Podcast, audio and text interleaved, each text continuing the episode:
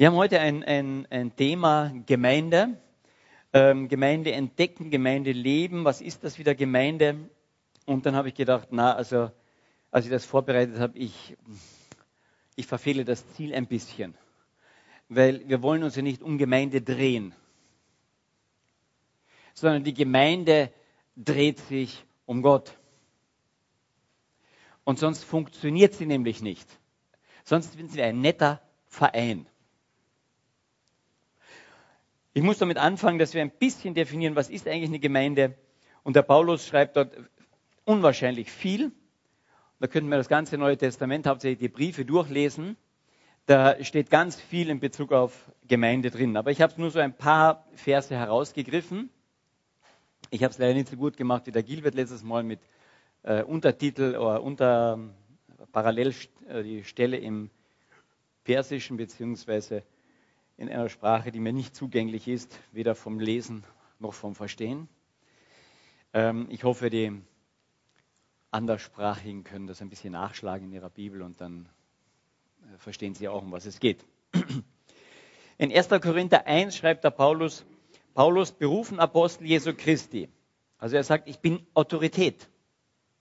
Durch Gottes Willen bin ich sein Apostel. Gott hat mich ausgewählt, da kann ich gar nichts dafür. Und wenn man seine Geschichte, wie er sich bekehrt hat, liest, dann merken wir, Gott ist ihm wirklich zack begegnet, hat ihn rausgenommen. Schreibt zusammen mit Sostenes, dem Bruder, er schreibt der Versammlung Gottes. Und die Versammlung Gottes kannst du mit Gemeinde übersetzen, mit Kirche übersetzen, ist das Wort im griechischen Ekklesia, die herausgerufene, die Versammlung, wurde sie damals auch so genannt. Die Versammlung Gottes, die in Korinth ist. Also Gemeinde ist zuerst einmal die Versammlung, die Zusammenkunft von den Menschen, von Christen an einem Ort. Klagenfurt, FEG, hier, das ist Gemeinde. Leute, die sich unterm Kreuz treffen, die wissen, ihr Leben ist von Gott bereinigt, die haben eine Beziehung zu Gott. Sie versammeln sich miteinander, die Versammlung Gottes. Dazu kommen immer auch Gäste, die von außen einfach mal da sind oder mal das hereinschnuppern wollen oder das auch kennenlernen wollen. Und wenn sie von Gottes Geist berührt werden und ihr Herz aufmachen, gehören sie auch zur Gemeinde. Also der Versammlung in Korinth, die örtliche Gemeinde. Den Geheiligten in Christus. Also was sind sie?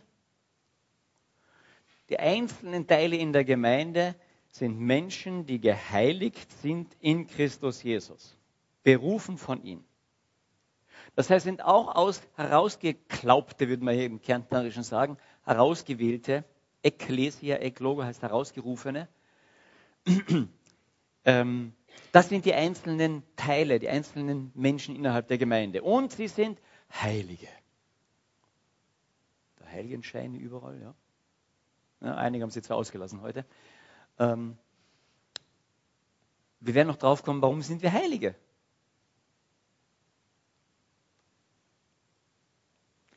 Aber dann geht es nämlich weiter. Eine zweite Definition von Gemeinde. Samt allen, die an jedem Ort den Namen Jesus, des Herrn Jesus Christus anrufen. Da schreibt er nicht nur eine Ortsgemeinde dort, sondern er sagt, na, das gilt allen Christen der Versammlung, die weltweit da ist. Allen. Na klar, wir können hier in der FEG, in dem Gebäude, nicht weltweit die Christen sammeln. Jeden Sonntag treffen wir uns weltweit alle miteinander. Das funktioniert so nicht. Es reicht, wenn wir jetzt 100, 120, 130 uns hier treffen. Aber wisst ihr was? Einmal wird die gesamte Gemeinde dieser Welt zum Gottesdienst zusammenkommen. Das wird ein Gottesdienst werden. Einmal vom Thron Gottes. Könnt ihr das vorstellen? Der Gottesdienst. Wow.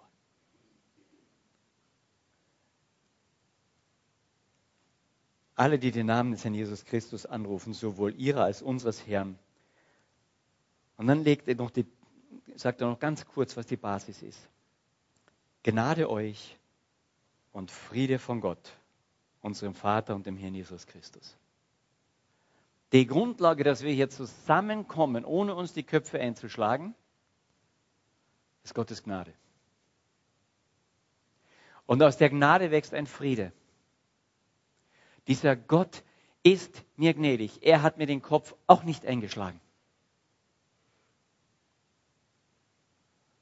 Er hat seinen Sohn zerschlagen lassen an meiner Stelle,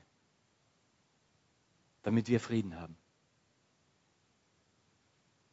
Wenn ich die Gnade anfange zu begreifen, dann wird der Friede groß werden. Und dann kann ich Gott die Ehre geben. Dann, dann kreise ich als Gemeinde, als Einzelner, dann kreise ich um diesen Gott. Und je mehr ich um diesen Gott kreise, desto größer wird der Friede. In meinem Herzen, aber auch in der Gemeinde. Wir singen, Ehre sei Gott in der Höhe und Friede auf Erden. Das große Friedensfest. Und das Friedenslicht wird heute wird wieder weitergegeben, ja? Und der Friede auf der Erde muss sein. Und wir Esel auf der Erde haben vergessen, dass da ein, ein Zwillingspärchen ist. Friede auf Erden ist gebunden an die Ehre Gottes. Wenn die Ehre Gottes nicht zustande kommt, dann wird der Friede hier auf der Erde auch nicht zustande kommen. Es wird manchen Scheinfrieden geben. Und deswegen ist es so, wir sind absolut sozial, wenn wir Gottes Ehre verkünden, wenn wir dieses Evangelium verkünden. Weil damit schaffen wir Grundlage für Frieden.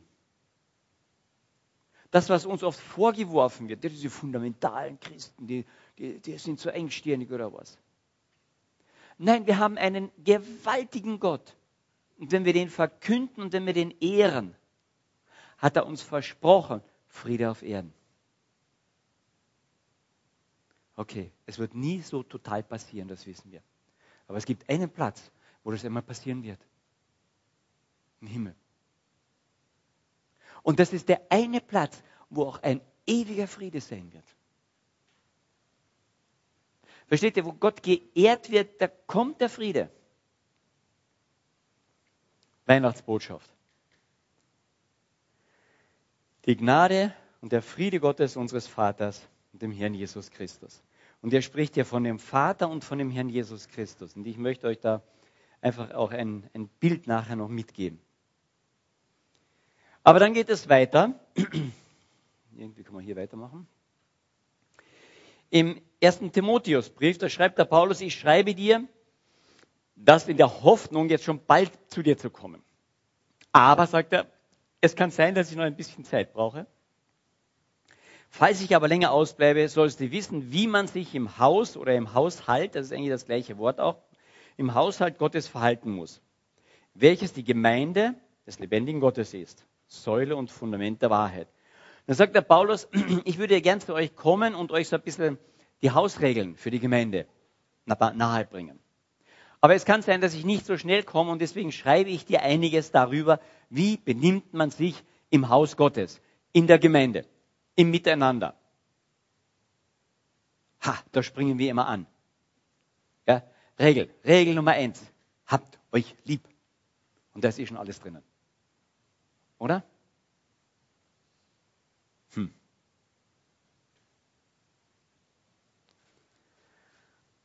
Welches die Gemeinde ist, des lebendigen Gottes ist. Und zwar sie ist die Säule und Fundament der Wahrheit. Er gibt einen Grund an, warum wir auf das Miteinander achten sollen. Weil Säule und Grund der Wahrheit in dieser Welt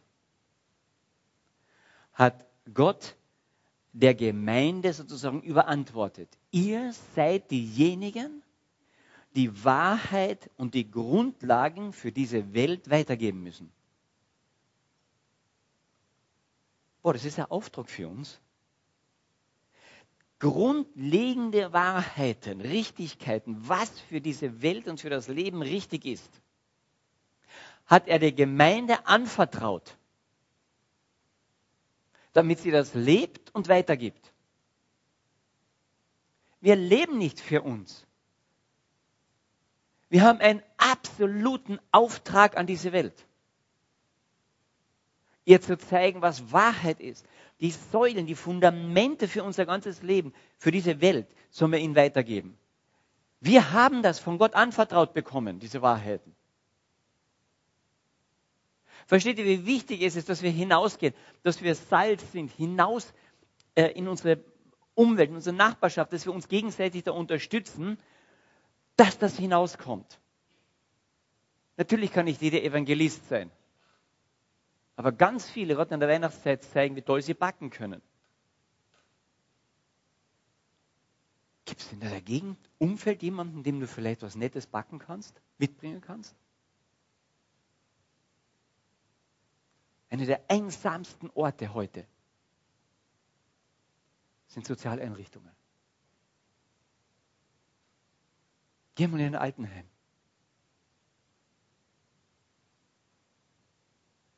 Könntest du ein kleines Säckchen vielleicht backen oder eine kleine Kerze dazustecken? Vielleicht einen, einen kleinen Tannenzweig?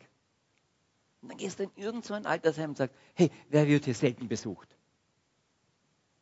Ah, man kann schon vorher auch anfragen, aber im Allgemeinen sind sie froh, ja, ich möchte da eine Kleinigkeit mitbringen. Irgendwie wieder Ideen sammeln, wie Wahrheit, Fundament, was Gott uns anvertraut hat, nämlich seine Liebe zu uns und eine Liebe nach außen, dass das wirklich nach außen kommt. Manchmal haben wir zu dicke Mauern hier, gell?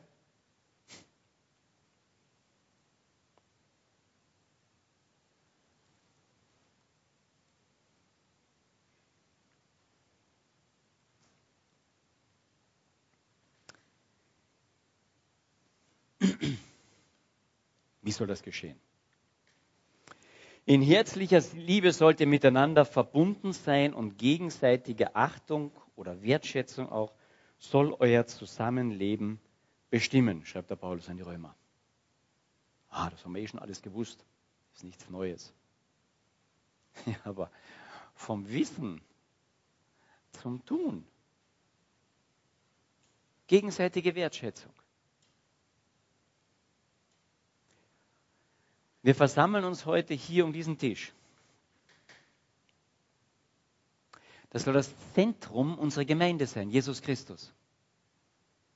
Für uns gestorben, für uns gekreuzigt, zerschlagen, in den Tod gegangen, für uns auferstanden. Und das, soll, das sollte eigentlich da sein, die ganze Gemeinde sollte eigentlich immer hier rundherum irgendwie sein. Und, Gott, und Jesus, äh, Paulus gebrauchte dieses Bild, sagt er, Christus in euch, das ist der Mittelpunkt, in euch. Und gleichzeitig wissen wir, und trotzdem, wir sind auch noch in der Hand des Vaters. Und ich möchte das so als Doppelbild gerne mal nehmen. Christus die Mitte. Wir die Gemeinde hier rundherum. Wir zentrieren rundherum. Und ganz außen hält auch noch der Vater seine Arme rundherum. Ein schönes Bild. Aber das ist die Wahrheit.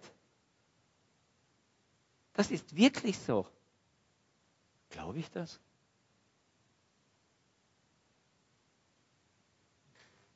Da lesen wir diesen Vers, in herzlicher Liebe sollte miteinander verbunden sein und gegenseitige Achtung und Wertschätzung haben.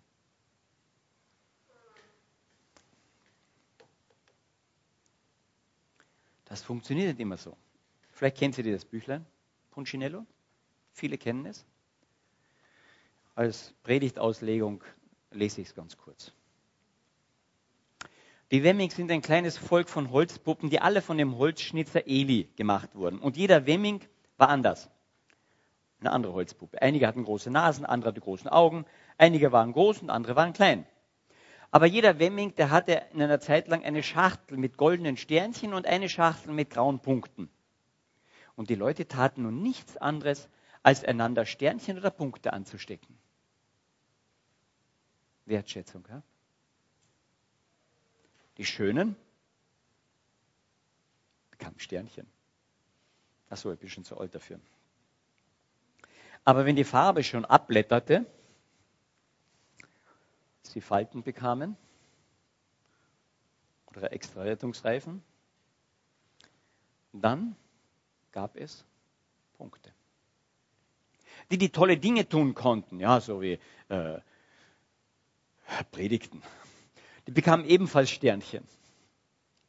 Einige konnten große Klötze über ihre Köpfe hochheben, die konnten die ganzen Stühle sortieren, über Kisten springen. Andere konnten aber nur wenig tun. Und die bekamen dann Punkte. Und Punchinelle gehörte dazu. Er versuchte so hoch zu springen wie die anderen, aber dann fiel er hin. Naja, und dann kamen die anderen und gaben ihm Punkte. Und wenn er versuchte zu erklären, warum er gefallen war, dann sagte er irgendetwas Dummes. Er konnte sich nicht ausdrücken. Und die Wemmings kamen und gaben ihm wieder Punkte. Er verdiente viele Punkte. Daran war sich die Holzpuppe Punchinello klar. Und alle anderen auch. Punchinello glaubte das, was die anderen sagten. Ich bin einfach ein schlechter Wemming. Gemeindemitglied, sagte er. Deshalb blieb er dann oft zu Hause. Und wenn er nach draußen ging, dann blieb er bei den Wemmings, die auch viele Punkte hatten. Er fühlte sich besser, wenn er mit denen zusammen war. Aber eines Tages, der traf er das Wemming-Mädchen Lucia. Und Lucia hatte kein Sternchen und keine Punkte. Einige Wemmings bewunderten Lucia, weil sie keine Punkte hatte und sie wollten ihr ein Sternchen anstecken, aber das Sternchen fiel ab. Andere aber schauten auf sie herab, weil sie kein Sternchen hatte. Sie wollten ihr Punkte anstecken, aber auch die fielen ab.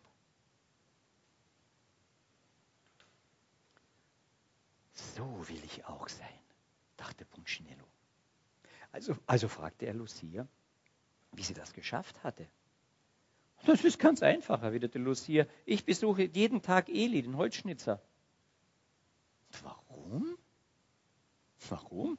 Finde du es selbst heraus. Und damit drehte sich Lucia um und hüpfte davon. Hm. Aber ob der mich wohl sehen will, fragte sich Punchinello. Später saß er am Fenster und sah zu, wie die anderen einander Sternchen und Punkte ansteckten. Das ist falsch, sagte er zu sich selbst. Und er beschloss, Eli zu besuchen. Er ging den Weg, den Hügel hinauf und betrat die Werkstatt. Huh, seine Augen weiteten sich, als er sah, wie groß alles war. Und Puccinello schluckte, hm, hier bleibe ich nicht. Aber dann hörte er seinen Namen. Punchinello. Die Stimme war tief und kräftig. Wie schön, dass du da bist. Komm, lass dich anschauen. Punchinello blickte den Handwerker an. Du, du, du, du, kennst meinen Namen? Natürlich kenne ich ihn. Ich habe dich doch gemacht.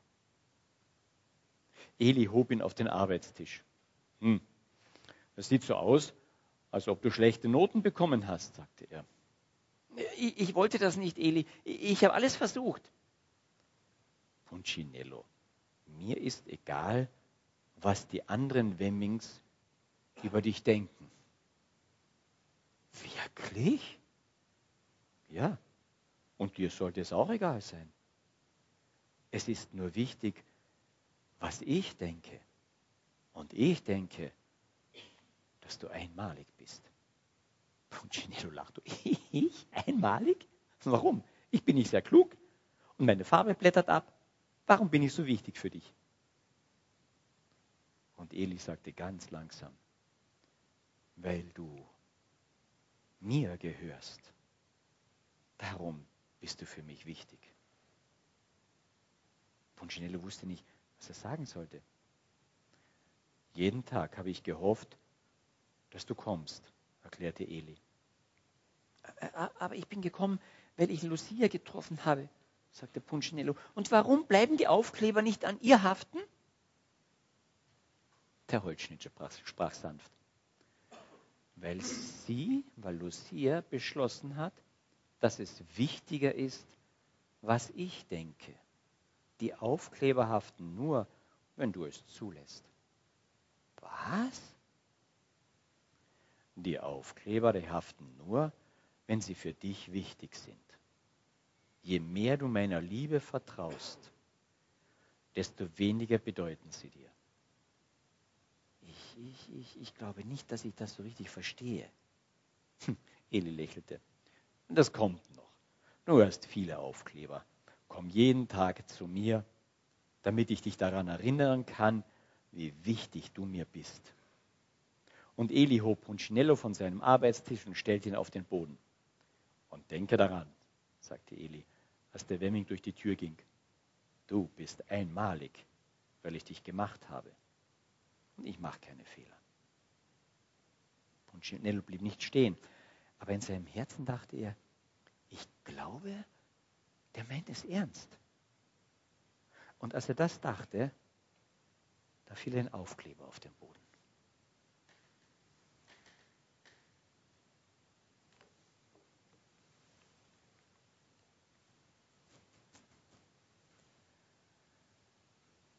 Das ist die Zusammenfassung. Christus gab sein Leben für uns hin. Und daran haben wir erkannt, was Liebe ist. Auch wir müssen daher unser Leben für unsere Brüder und Schwestern einsetzen. Wenn wir uns um diesen Tisch versammeln, dann denken wir daran, an diese Liebe Gottes, an diese Liebe Jesu, dass er sagt, ich, ich gebe lieber mein Leben für dich hin, als dass du stirbst in Ewigkeit. Ich gehe in die Gottes Ferne hinein, damit du die Gottes Nähe erleben kannst. Und Gemeinde muss ich ganz neu entdecken in dieser Gemeinschaft um diesen Jesus Christus immer wieder neu. Gemeinde ist eben nicht nur Organisation. Natürlich gehört Organisation dazu. Und Paulus schreibt einiges über Organisation in der Gemeinde. Aber grundsätzlich ist Gemeinde die Gemeinschaft derer, die sich Gott anvertraut haben, um diesen Jesus Christus herum und immer wieder fasziniert sind von dieser unendlichen Liebe Gottes. Und dann gleichzeitig erfahren, wie Gott der Vater sie umarmt. Sagen, du bist geborgen. Was kann mir passieren? Und der gleiche Apostel Johannes schreibt nämlich ein bisschen weiter, denn alle alles, was aus Gott geboren ist, überwindet die Welt. Und dies ist der Sieg, der die Welt überwunden hat. Unser Glaube. Wer aber ist es, der die Welt überwindet? Wenn nicht der, der glaubt, dass Jesus der Sohn Gottes ist.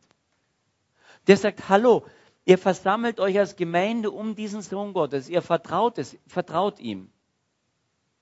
Sagt er zumindest. Aber was kann denn da noch passieren? Und in den Zwischenraum da drin spricht er um diese Liebe und sagt, wenn diese gewaltige Liebe Gottes euer Herz ergriffen hat, wenn ihr ihn erkannt und gekannt habt, dann hört die Furcht auf. Was kann denn da noch passieren? Wenn euer ganzes Leben zentriert um Jesus Christus ist, ihr in Christus, in Gott seid, ihr seid heilig aus Gottes Sicht, total heilige. Und dann umfasst euch dieser Vater und sagt, ihr gehört mir. Und wenn wir als Gemeinde alle miteinander hier zusammenstehen und uns hier ermutigen, sagen, hey, was haben wir für einen Gott? Und ein bisschen weniger mit Sternchen und Punkten umgehen. und für uns selber nicht mehr ganz so abhängig sind von den Sternchen und Punkten, die wir vom anderen bekommen. Sondern zu diesem Eli, Eli heißt mein Gott, zu meinem Herrn und Vater gehen und nachdenken, wie der über uns denkt. Da denkt dieser himmlische Vater sowas von wertvoll über uns, dass er sagt, ich, ich, mein Sohn, gehst du und rettest du die, die sind mir so wertvoll. Und dieser Sohn sagt, ja Vater, ich liebe dich. Und weil ich dich so unendlich liebe, möchte ich die, die du liebst, zu dir bringen. Rührt mich das noch? Immer wieder neu? Und dann kann ich leben und bin nicht mehr ganz so abhängig von Punkten und Sternchen. Wisst ihr, was Meinungsaustausch ist? Wenn der Angestellte sich eine Meinung gebildet hat und zu seinem Chef geht, ja, und ihm seine Meinung sagt. Und wenn er dann von seinem Chef zurückkommt und die Meinung seines Chefs hat. Ja, das ist Meinungsaustausch.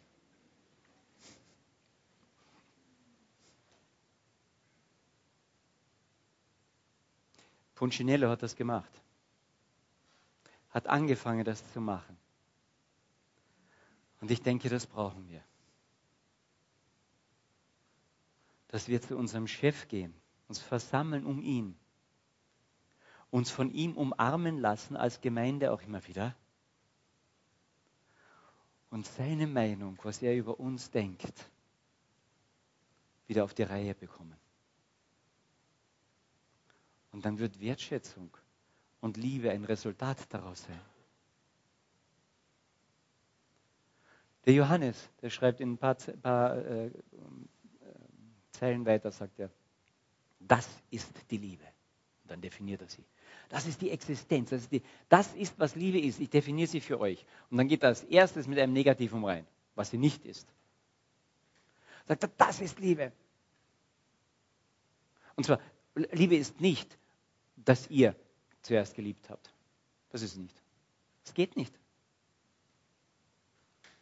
Sondern er sagt, Liebe ist, dass er, er uns zuerst geliebt hat. Und wenn diese Erfahrung tief und tief und tiefer wird, sagt er, dann ist es automatisch, dass ich meine Nächsten liebe. Manchmal muss ich mich sehr noch anstrengen. Ist gut so, passt. Aber je mehr ich von dieser Liebe Gottes ergriffen bin, von dieser Umarmung des Vaters ergriffen bin, desto natürlicher werde ich meine Nächsten lieben. Weil er ist auch vom Vater umarmt.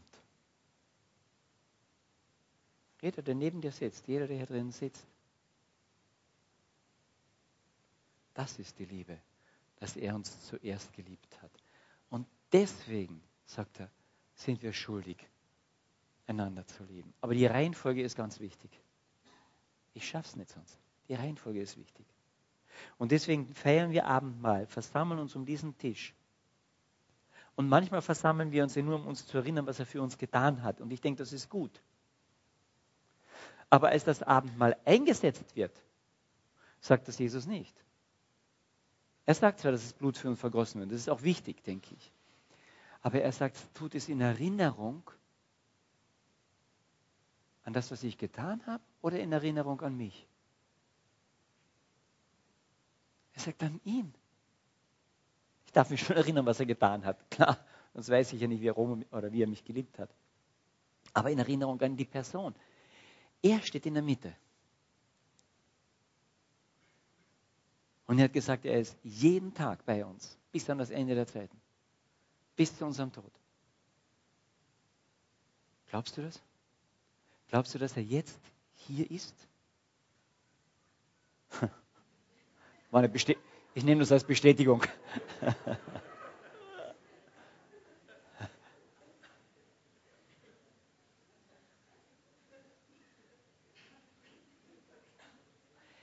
Und dieser Glaube, dass ich glaube, dass er hier ist und mich begleitet und wirklich neben mir steht und da ist, ist der Sieg, der die Welt überwunden hat.